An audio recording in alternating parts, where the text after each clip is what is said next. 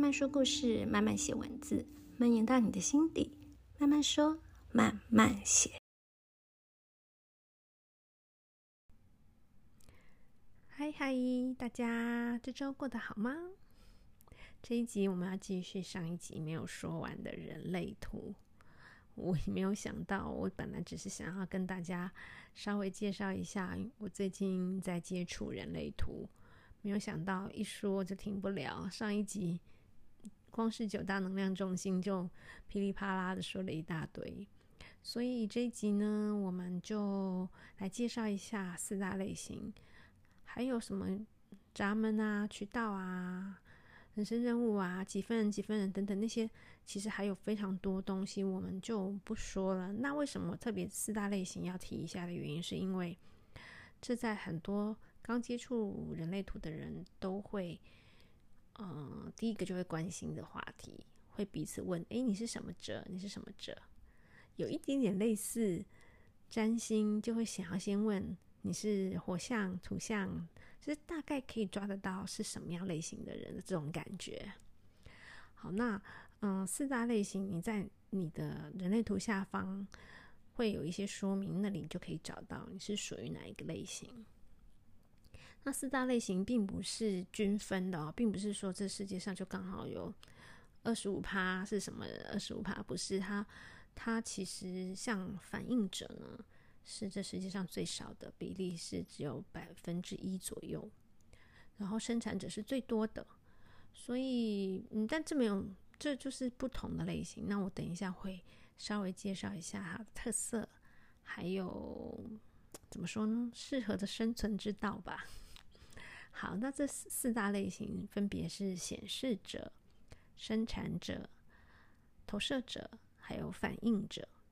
生产者中又分成显示生产者跟纯生产者，但不论你是哪一种，都还是属于生产者，只是显示生产者会有一点点显示者的特色，但是还是只有四种类型哦。好，那我们就来聊一下。嗯，先从显示者说起好了。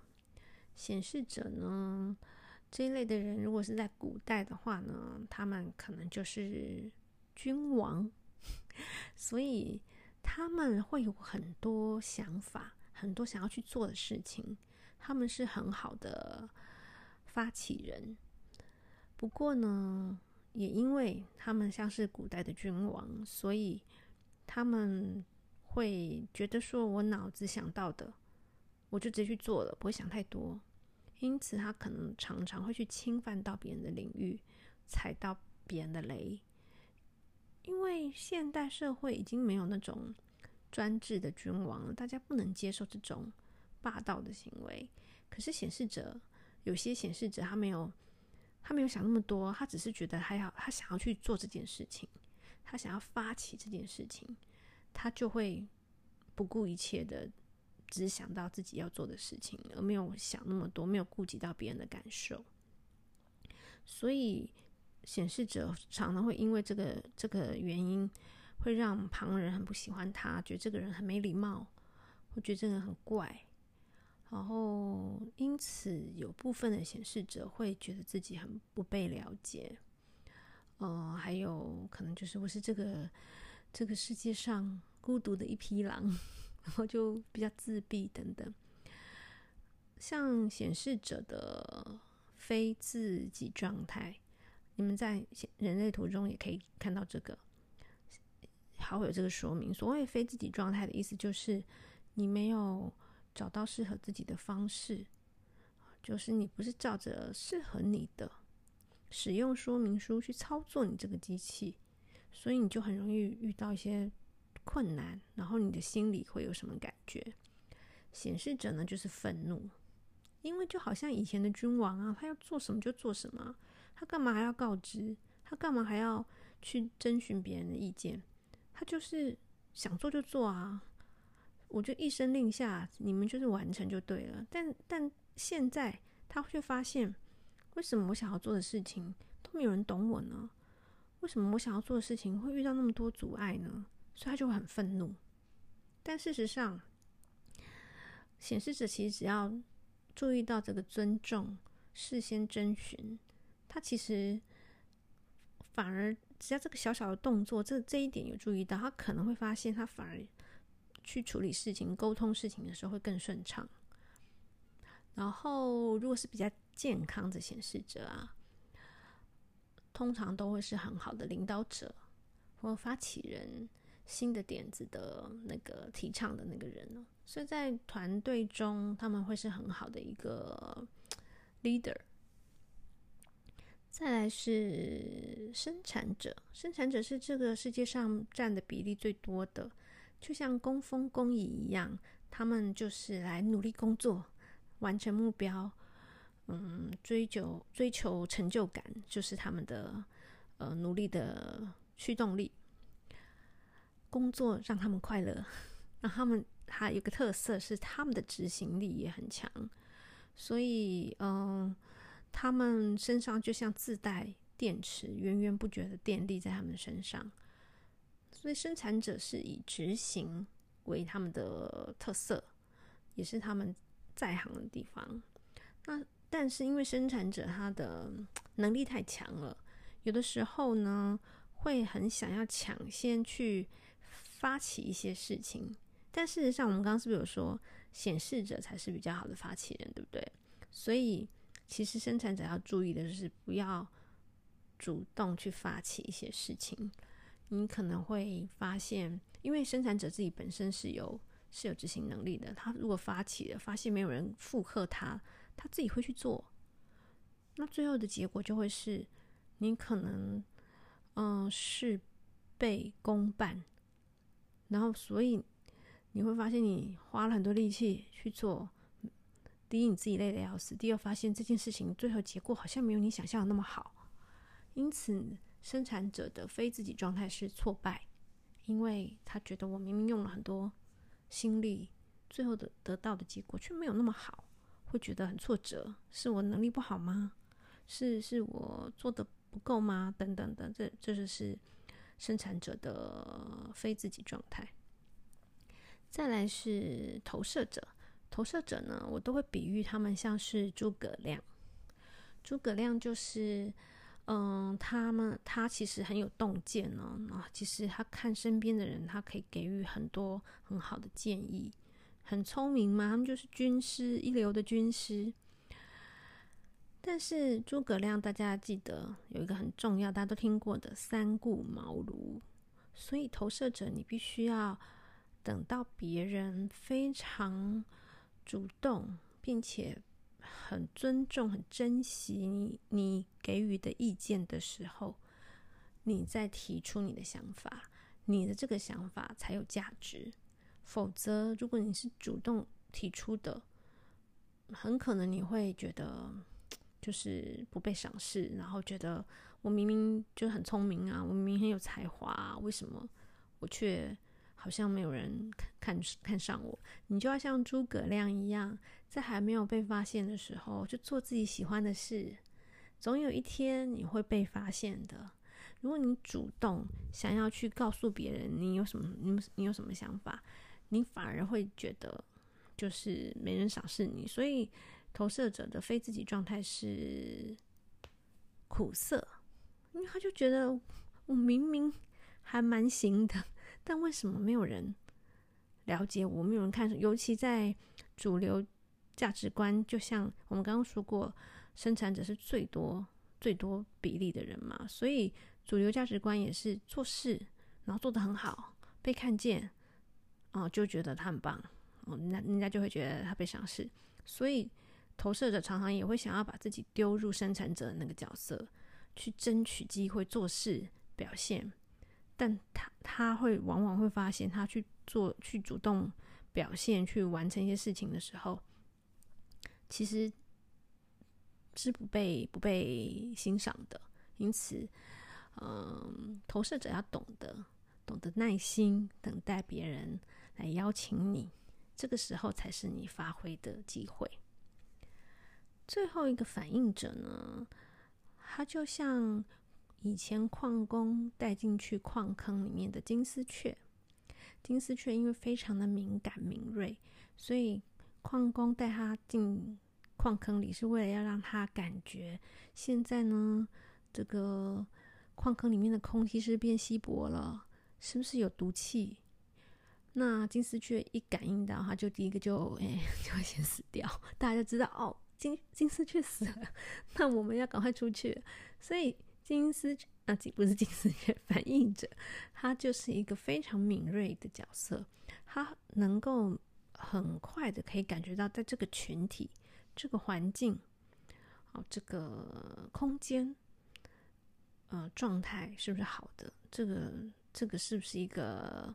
好的，好的，所以他有人说他是一个仲裁者，所以他能够辨别好坏，然后这个状态是不是这个品质是不是好的？好，那大概讲了这四种类型的人，可能听起来还是觉得嗯有点了解，但好像也不太知道，那到底是要怎么样呢？怎么样才是他们适合的生存之道呢？等一下我举一个例子，然后让大家知道说这四种类型在一般做的时候，怎么样去做会让自己跟让整个团队的沟通都更顺畅。好，我们这边休息一下。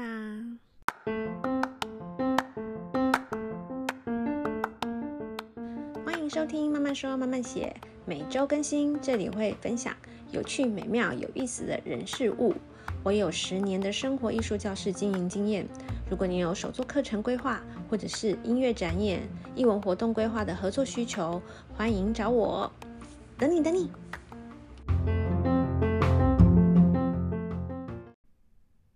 接下来，我用一个小小的比喻来描述一下这四大类型的人呢。如果在合作关系上面怎么做，彼此的沟通会比较顺畅，然后大家可以发挥自己的所长。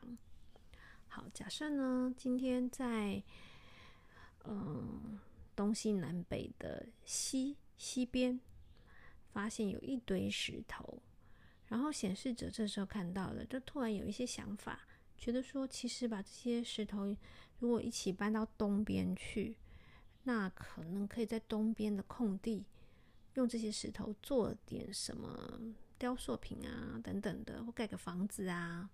所以他觉得应该要把西边的石头搬到东边去，于是他就提出了这个想法，就登高一呼说：“我们一起来把这些石头搬到东边去吧。”这时候生产者听到了。他听了之后也觉得，嗯，蛮有回应的，觉得这件事情是是个好点子，决定加入。于是呢，生产者就几个生产者就非常认真的投入，就开始埋头苦干，很努力的把西边的石头一颗一颗的搬到东边去。这个时候，投射者听到了这个消息，也过来凑热闹。但他过来看的时候，他发现。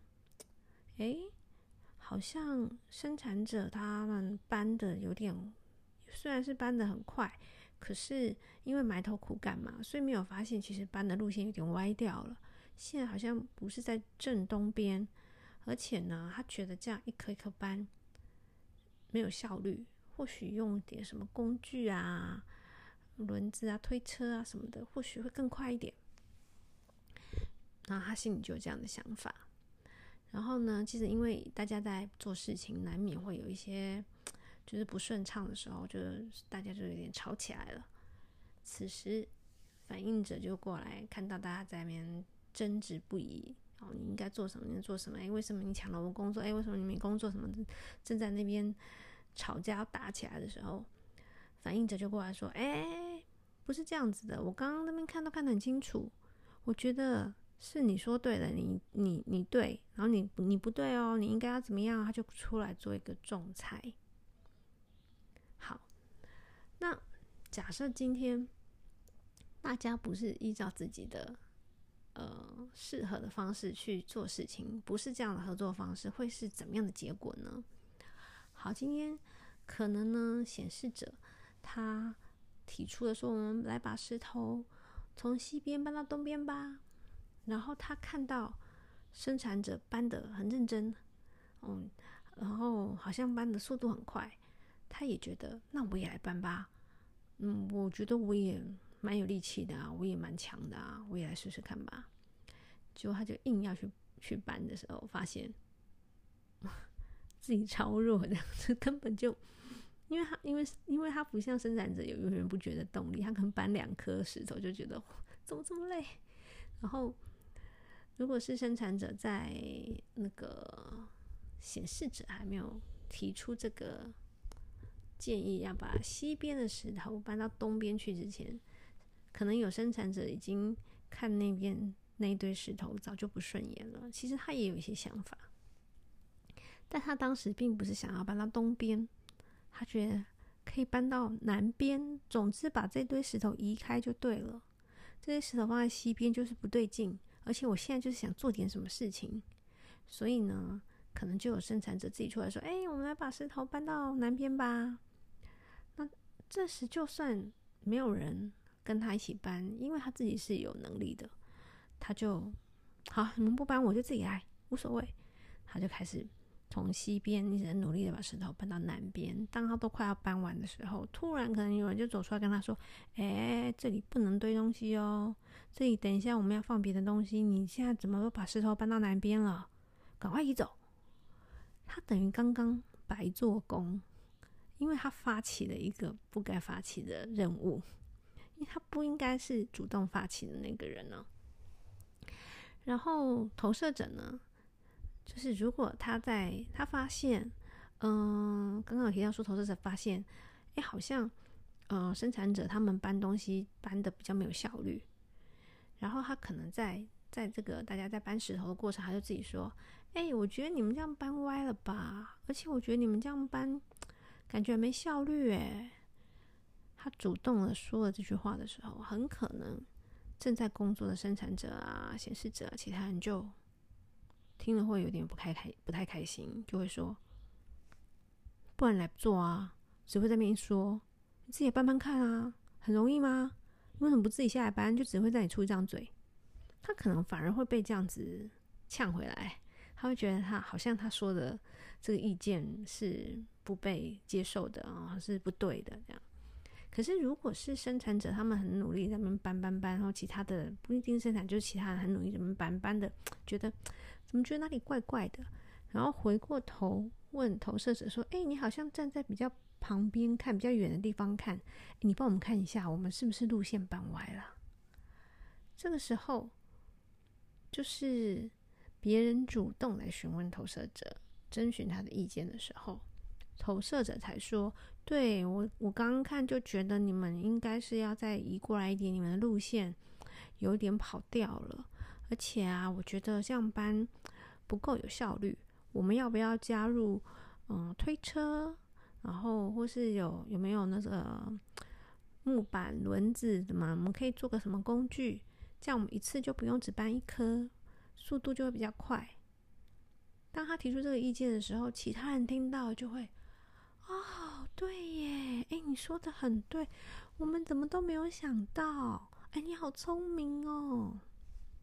所以同样是意见，但投射者在这个时候说出来，他的意见就变得非常宝贵，大家就会觉得他超棒的、超聪明的，就会完全不一样。所以这就是一个，嗯，刚刚提到的。嗯，你如果了解你自己的角色是什么，你是什么类型的人，你你应该等待，你就耐心等待。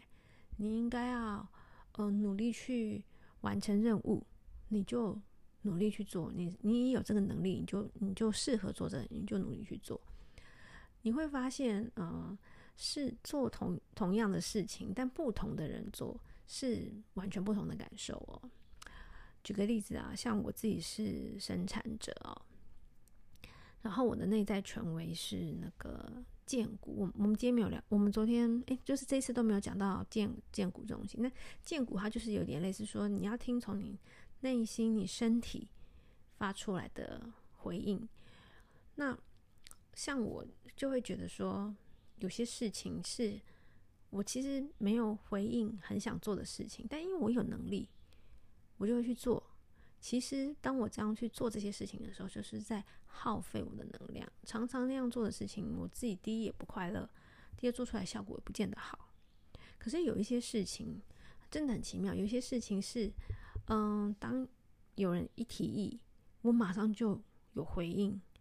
所谓的见骨回应，就是会有一种嗯哼，就是你身体自然就会发出这样的感觉。如果你稍微有点怀疑，就嗯，这件事情要做吗？那就是你的身体其实在当下第一时间是没有回应这件事情的。可是有一些事情对我来说，是别人一提出，我就马上有回应，然后一有回应，我就会马上起身去做。而且做了这件事情，我会做得非常开心，甚至是，嗯，有一种做这件事情，即使是在做事，是在工作，但我觉得超快乐的，全身都像在跳舞一样。就是我非常的亢奋，然后觉得做这件事情很快乐，然后我会很快的把这件事情完成，通常也会做得很好。然后做好之后，很有趣的就是。我就会像是我的电池被好好的消耗完了，然后我通常晚上就会睡一场好觉，就是头一沾枕头就睡着的那种那种状态。然后呢，我这个电池就开始自然充电了。可是如果我是硬去做一些，其实我的我的荐骨、我的内心、我的内在权威没有回应的事情的时候，通常那件事情会执行得很卡。然后我的能量会一直觉得一直用得很不顺，用不出去。即使我是有很多能量的人，但我就一直用不出去。于是很可能我就算今天白天做了很多事情啊，很忙，其实那就是所谓的瞎忙。然后很忙，但我晚上回家之后，我有的时候会睡不着。嗯，我是没有失眠的困扰啦，但是就是没有办法。我可能还要再去找一些自己喜欢做的事，自己爱看的书。我还我要借由这些事情把我的能量消耗掉，我才能够就是会有啊、哦，真的累了，然后才才可以去睡觉。这就是你做的事情是不是是不是有顺从你的内在权威？是不是有做到你适合你的事情？那做到适适合你的事情的时候，你就可以做得又快又好，结果也会让人满意。嗯，我觉得人类图吸引我的部分就是，我其实是一个我自己以前读书就是都是读理科的嘛，所以我常常觉得我自己是个理科脑的人。我觉得人类图是用一个比较逻辑、比较接近科学的方式去分析。然后去区分不同的人，然后就像从一开始我们就说，它就像使用说明书，它的说法对我来说，呃，我也这样比喻，就觉得非常的理科，对不对？所以它是一个接近，嗯、像是身心灵方面的一个理论，但是它以非常科学逻辑的方式，然后，所以我在。呃，接触人类图的时候，我会觉得非常的能能够接受。对我来说，就是非常容易懂，不会太过抽象。很多身心灵的东西就是很抽象，你很难去理解他要传达的东西。但我觉得人类图对我来说是非常容易理解的，而且，嗯、呃，我也觉得我在我自己的生活经验中做了很多验证。那甚至，呃。我我为什么可能也是身边的朋友给我一些一些成就感吧，就是他们也会说很喜欢听我聊人类图，虽然我现在才刚开始接触，可是嗯，我我喜欢去分析，去依我对他们的了解，然后再去对照他们的图，去去像讲故事一样。那刚好我也是我的人类图呢里面呢，我的部分呢有很多都。跟传达爱、传达嗯服务别人，然后帮助别人，而且是透过说话、透过行动，所以这一点就很符合我在做这件事情，我很快乐。像 Podcast 也是，Podcast 也不是任何盈利的事情，可是嗯，它也很符合我该做的事情。我可以告诉你们很多有趣的事情，分享一些我觉得对大家都很很棒的人事物。所以做 podcast 这件事情也是，呃，我觉得我做起来身体很有回应的一件事情。好，那今天的人类图呢，就大概跟大家分享到这里。嗯，可能有的人还是会觉得懵懵懂懂，听不太懂，因为真的人类图没有那么容易可以解释。那我上周讲了九大能量中心，然后这周讲类型，那就是给大家一个很粗浅的概念。有兴趣的人呢，我真的希望大家可以去翻翻书啊，或者是嗯自己网络上查一些资料，有非常非常多资料你们可以找得到。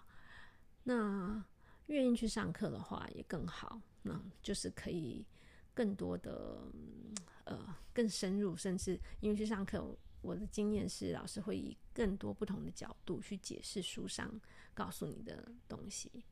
我觉得跟占星塔罗什么也是有点像的，就是书上写的是是这样子，可是你其实应用到生活里，遇到不同的人，然后搭配上他们的故事。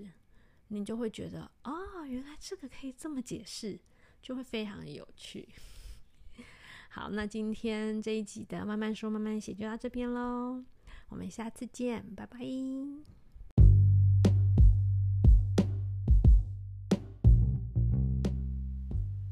今天的慢慢说慢慢写你还喜欢吗？如果有想听的主题，也欢迎跟我分享哦。有任何的意见都欢迎到慢慢说慢慢写的 Instagram 留言让我知道。那么我们下次见喽。